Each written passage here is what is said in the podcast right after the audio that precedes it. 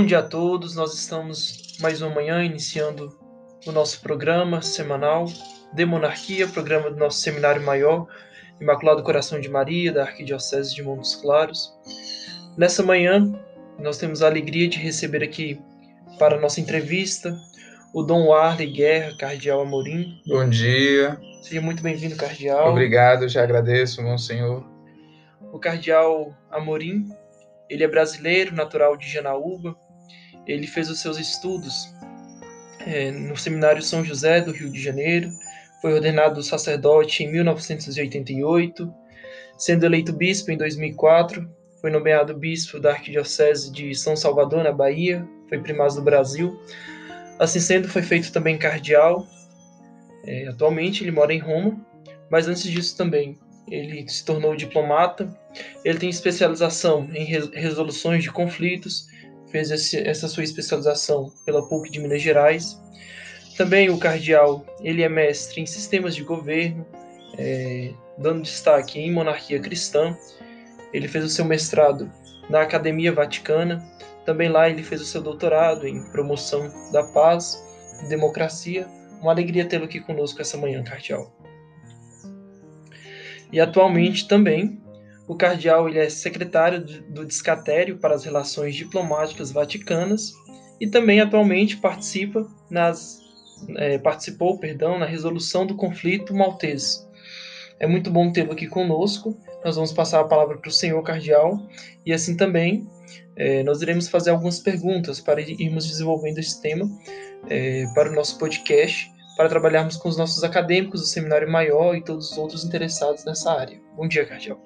Bom dia, meu senhor, novamente. É um prazer, é uma honra estar aqui contigo, estar aqui nesta casa que tanto contribuiu para a formação intelectual do norte de Minas. Nós sabemos outrora, já falecido, o padre Arley, ele influenciou muito no desenvolvimento intelectual do norte de Minas, incentivou muito e tendo este seminário como ponto de referência tanto para a arquidiocese como para as dioceses provinciais, como Janaúba, Januária, Paracatu também, salvo me engano, é, emancipou em outra província, mas pertenceu aqui na época de Padre Ali, que, claro, sabemos foi um contributo enorme para esta região.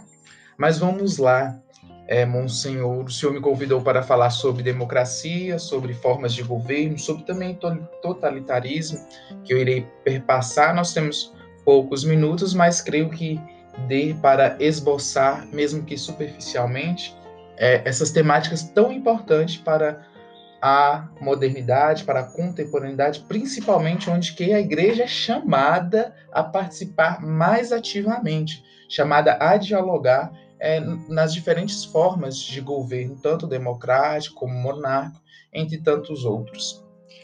Mas antes de tudo, Cardeal, gostaria só de salientar com o senhor que esse é o podcast número 150, então alegria pela primeira vez ter é, um cardeal aqui conosco no nosso programa, é, sobretudo nessa ocasião em que o seminário também tem celebrado seu aniversário de 110 anos de criação. Uma alegria, Cardeal.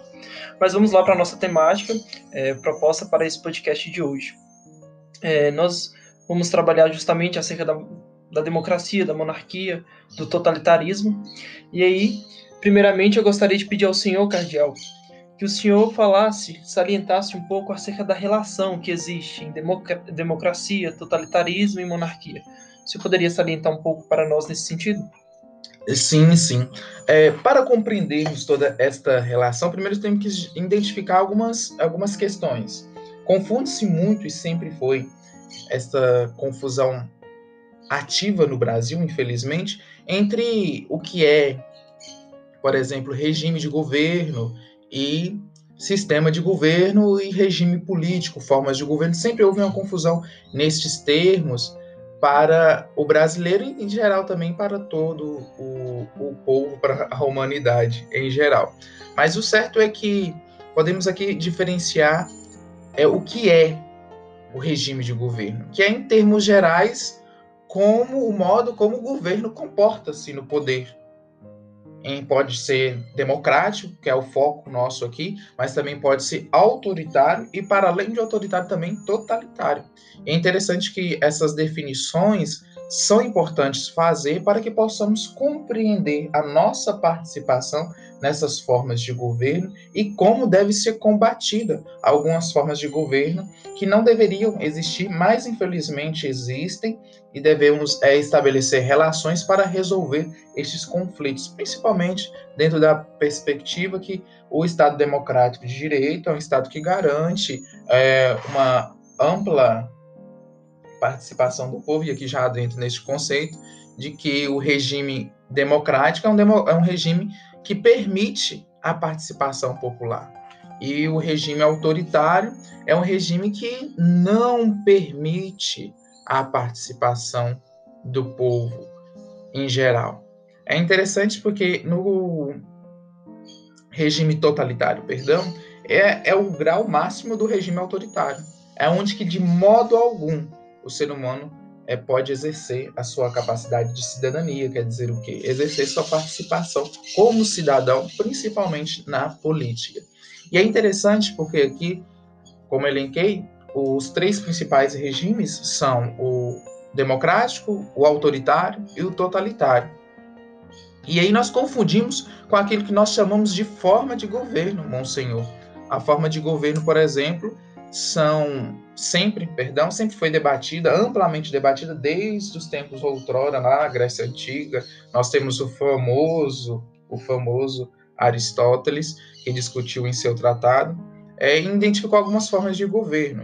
Eu lembro muito bem que a gente estudava isso no seminário, logo no começo, no meu adentrar nas questões políticas, lá na filosofia, onde eu escrevia, perdão que fazer esse devaneio, mas escrevia sobre Dante Alighieri, inclusive que é o título deste programa. E, salvo me engano, Sim, que foi desenvolvido em comemoração, não é mesmo? Em relação aos 700 anos Exatamente, da morte de Dante. Parabenizo vocês por isto, que traz o, termo, o título de demonarquia. Mas, sem perder o foco, é, Aristóteles elenca lá algumas formas de governo. Ele elenca, salvo me engano, seis formas de governo, três são legítimas e três ilegítimas, que seria a monarquia, as legítimas, a aristocracia, a democracia, e as ilegítimas seriam aquelas como a tirania, a oligarquia e a demagogia.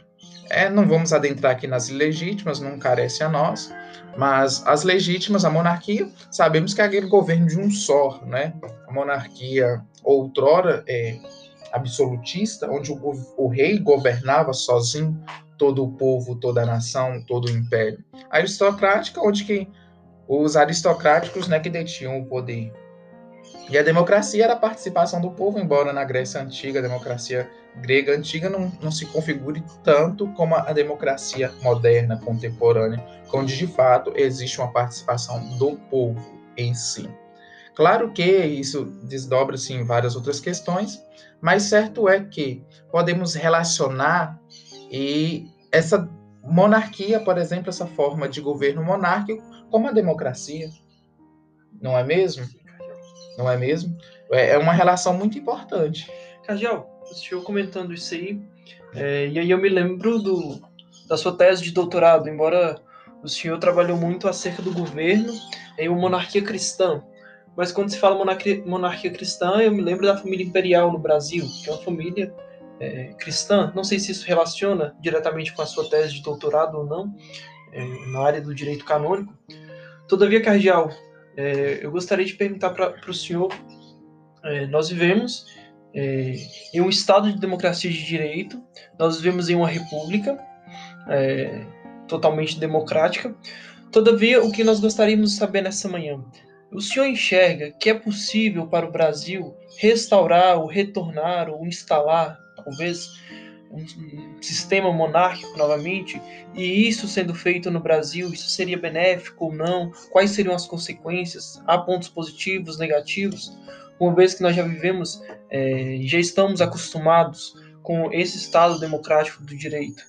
É, eu acho que antes de respondermos isso, Monsenhor, nós deveríamos nos perguntar, que é interessante, o povo geralmente tem uma visão errônea da monarquia atual, nos perguntar se é possível relacionar a monarquia a monarquia com a democracia. E eu digo já de antemão que é possível sim. É muito possível. Claro que não aquela monarquia totalitária. Nós tivemos no século passado, infelizmente no século XX, não, experiências não com monarquias é, totalitárias, mas com regimes políticos totalitários. Por exemplo, né, podemos citar Stalin, Lenin, é, Mussolini, é, Hitler, que são exemplos aqui que, infelizmente, foram de governos autoritários. Tsao também, perdão por não lembrar desse memorável ser, mas que foram regimes totalitários e não se associaram à monarquia, por exemplo, associaram-se é, a outras formas de governo. Mas certo é que a monarquia absolutista pode conciliar-se com a democracia? Obviamente não, porque o termo já o contrapõe. Absolutista é o governo do rei. Mas uma monarquia parlamentar, sim. E aí essa diferença é, é basilar. A monarquia parlamentar ela pode ser democrática, onde que o rei não tem não detém mais um poder absolutista, mas sim um poder, mas que como moderador. Bem sabemos que o, a, o conceito de poder moderador ele vem da doutrina do neutro, do poder neutro do estadista, estadista francês Benjamin Constant, que tinha raízes também em outro teórico de sua época. Mas certo é que ele elaborou este, essa teoria do poder neutro para tentar um, voltar à monarquia depois daquela questão de Napoleão Bonaparte, da invasão da, da França e todas essas questões. Mas certo é que o poder moderador ele era um, um meio de contrapor, melhor dizendo, um meio de equilibrar a forma de governo monárquico, não deter inteiramente o poder para o rei, mas é, é ressignificá-lo, creio eu, seria essa palavra. E é interessante porque e a monarquia parlamentar ela vem antes disso, né? Ela é só, só perdão, continuando aqui, só para finalizar meu raciocínio, ela vem antes disso, ela já existia na Inglaterra. E a monarquia parlamentar é onde que o parlamento, quer dizer, a Câmara, elas vão, a Câmara dos Lordes, perdão por não explicitar aqui, que é a Câmara dos Nobres, né? É, eles vão ganhando poder e vão se equilibrando junto com o poder do rei. É interessante que nós vemos isso claramente é, na Inglaterra, onde que surge esta forma de governo aliada à monarquia. E nós vemos que é uma democracia, é um sistema democrático. O parlamento está ali para representar o povo não seria? E é interessante que aí nós fazemos uma distinção é, entre aquilo que é o presidencialismo brasileiro, como se eu tinha, aí já, vá, já vou ao encontro da pergunta do senhor, que o presidencialismo ele é um sistema onde o chefe de Estado representa o país, é um símbolo do Estado. É a mesma pessoa que também desempenha o chefe, o papel de chefe de governo, que seja de administrar o país. E aí o presidencialismo brasileiro tem muito isso. É, eleito diretamente para pela população, como aqui no caso do Brasil. E aí o sistema parlamentarista ele diferencia porque o parlamento ele tem o poder legislativo, que é um grande poder no país, que é diferente do poder presidencialista, diferente do, do presidencialismo, perdão, que o sistema, o chefe de governo é, é um e o chefe de Estado é outra. É interessante porque é o parlamento que escolhe o chefe de governo, ou seja, é aquele que vai administrar o país e normalmente essa pessoa é conhecida como primeiro-ministro. Nós sempre ouvimos falar nos estados europeus, geralmente do primeiro-ministro, muitas vezes nós não relacionamos isto. É interessante porque numa monarquia parlamentarista, esse papel de chefe de Estado, o papel de chefe de Estado fica com o rei ou com a rainha, né? Rainha Elizabeth II, a imortal. E ela desempenha mais um papel como que, diga-se, de simbólico. Nem é tanto um papel moderador, um papel realmente simbólico é, nessa perspectiva. E não é tão importante como o primeiro-ministro, não é mesmo? o primeiro-ministro, ele é o chefe do governo, então ele governa em nome do povo, em nome do parlamento. É interessante porque, por exemplo, existem monarquias parlamentaristas, constitucionais parlamentaristas, em países extremamente democráticos. Nós temos o exemplo do Canadá, Sim. da Suécia, os países escandinavos, não é mesmo? A Austrália também, aqui os países escandinavos não, não, não compartilham a Rainha Elizabeth como rainha, tem os seus é, sistema monárquico próprio, mas a, o Canadá e a Austrália, por exemplo, partilham a Rainha Elizabeth como um símbolo de rei. E é interessante que, só para finalizarmos aqui, que nós vemos este conciliar entre democracia e monarquia. Mas eu acho que é interessante é nos questionarmos, afinal, acerca dessa possibilidade, como o senhor legou, de no Brasil, de no Brasil, ter, voltar a uma monarquia parlamentar, por exemplo. Nós temos que pensar muitas vezes o porquê esse desejo de voltar talvez um desejo de voltar àquele, é, aquele poder absolutista do rei, do imperador. Talvez essa onda conservadora no Brasil tenha suscitado muito isso. Mas, se for numa perspectiva de melhor atender o povo, de melhor regular como poder moderador, de intervir diretamente a fim do povo, creio que sim. É difícil restabelecer a casa real, nós sabemos, mas talvez seria uma ideia plausível, uma ideia interessante. E para finalizar, o, o, por exemplo, uma reflexão sempre quando eu falo de democracia e suscito. Será que é possível realmente existir uma democracia de fato? E essa democracia agora relacionando-se com a questão do nosso pensamento católico cristão, a democracia, como a voz do povo, muitas vezes não poderia contrapor a voz divina, a voz de Deus? Não é mesmo, sim? Sim, cardeal. E isso me suscitou uma última pergunta. Eu sei que o nosso tempo já está ultrapassado, mas acho ainda pertinente, né? É, de maneira bem, bem simples, é, o senhor enxerga como algo realmente positivo a instalação de uma monarquia é, parlamentar, parlamentarista, perdão, e uma vez que nós vivemos em um período histórico da humanidade onde se, se destaca tanto a presença do diálogo, da fraternidade, é, da emancipação do homem, do, da, da, humanização mesmo do homem, né, nesse sentido. O senhor enxerga como algo ideal. O senhor que mora em Roma, olhando para o nosso país, como o senhor enxerga isso tudo? Eu gostaria, assim, de maneira bem simples, se senhor pudesse comentar algo nesse sentido. Claro, eu sei que o tempo ele já, já está avançado, mas se eu pudesse comentar algo nesse sentido, né? Olhando mesmo para a, a monarquia parlamentarista, né? Olhando para o nosso país, é algo ideal? É algo que talvez poderia organizar a monarquia no Brasil, a, a, ou melhor, a política no Brasil?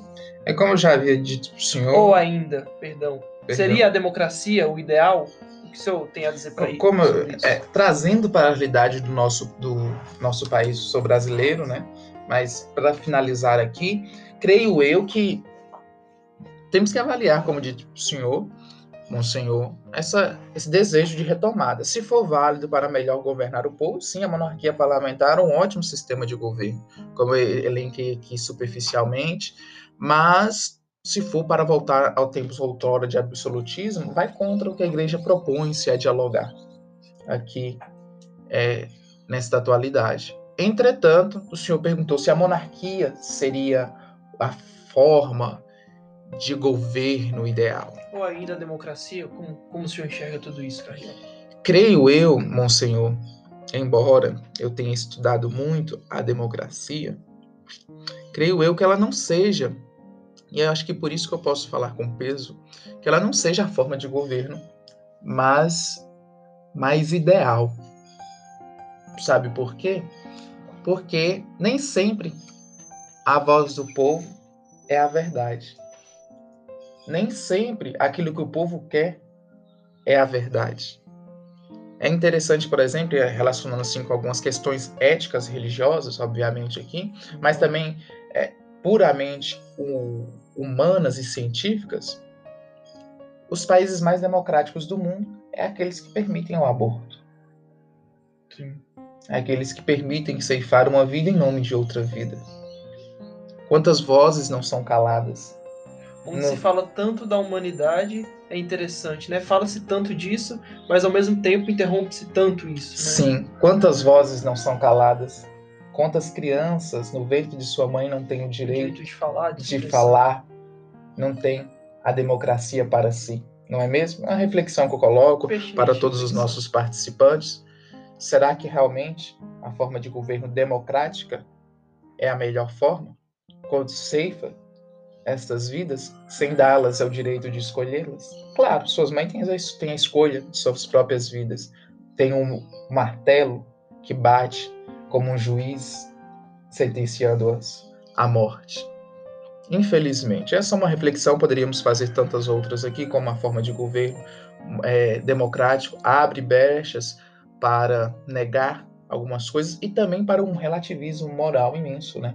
Quantas vezes somos lançados de um lado ao outro, de um lado ao liberalismo exorbitante, de outro ao comunismo, marxismo cultural, a barca petrina, parafraseando Bento XVI, nosso querido Papa Emérito, é lançado de um lado para o outro, agitada pelos ventos tempestuosos, onde que não existe mais um porto seguro. Se todo mundo pode exigir a verdade para si, determinar a verdade pela maioria dos votos, não existe uma verdade para a qual seguir. Eu agradeço pela participação, Monsenhor, por essa oportunidade. Cardeal, muito interessante essa sua reflexão, muito pertinente. É mesmo algo para pensarmos é, acerca disso, né? Às vezes nos falta uma referência, né? O que é a nossa referência? É, é, algo muito pertinente nos tempos atuais. Mas, Cardeal, o tempo já está avançado, nós gostaríamos de agradecer o senhor é, pela sua visita ao, ao, nosso seminário, ao nosso programa. É muito bom tê-lo aqui. E gostaríamos de encerrar pedindo ao senhor que nos desse a bênção. Pode ser, Cardeal? Sim, sim. Eu fico emocionado e, e pela essa participação, retomar a minha terra. É, agradeço de coração poder estar aqui é, com vocês. Agradeço de coração mesmo de retomar esta diocese tão querida, tão querida, tão querida mesmo. Essa diocese que me acolheu como seminarista e que nos conduziu, digo também porque estudamos juntos em tempo outrora, conduziu a este caminho, este caminho de diálogo com a igreja e com toda a sociedade do qual vivemos, seja ela democrática ou não, a fim de conduzir o gênero humano ao, ao seu ponto máximo, à sua perfeição máxima. E é isso que é interessante. Muito obrigado, Cardeal. Dai-nos a sua bênção. Sim, sim. Em latim? Por favor, Cardeal. Ah, sim, sim. Dominus vobiscum. Et com espírito tuo. Benedicta vos omnipotens Deus, Pater et Filhos et Spiritus Sancte. Amém. Deu graças. Graças. Muito obrigado, Cardeal.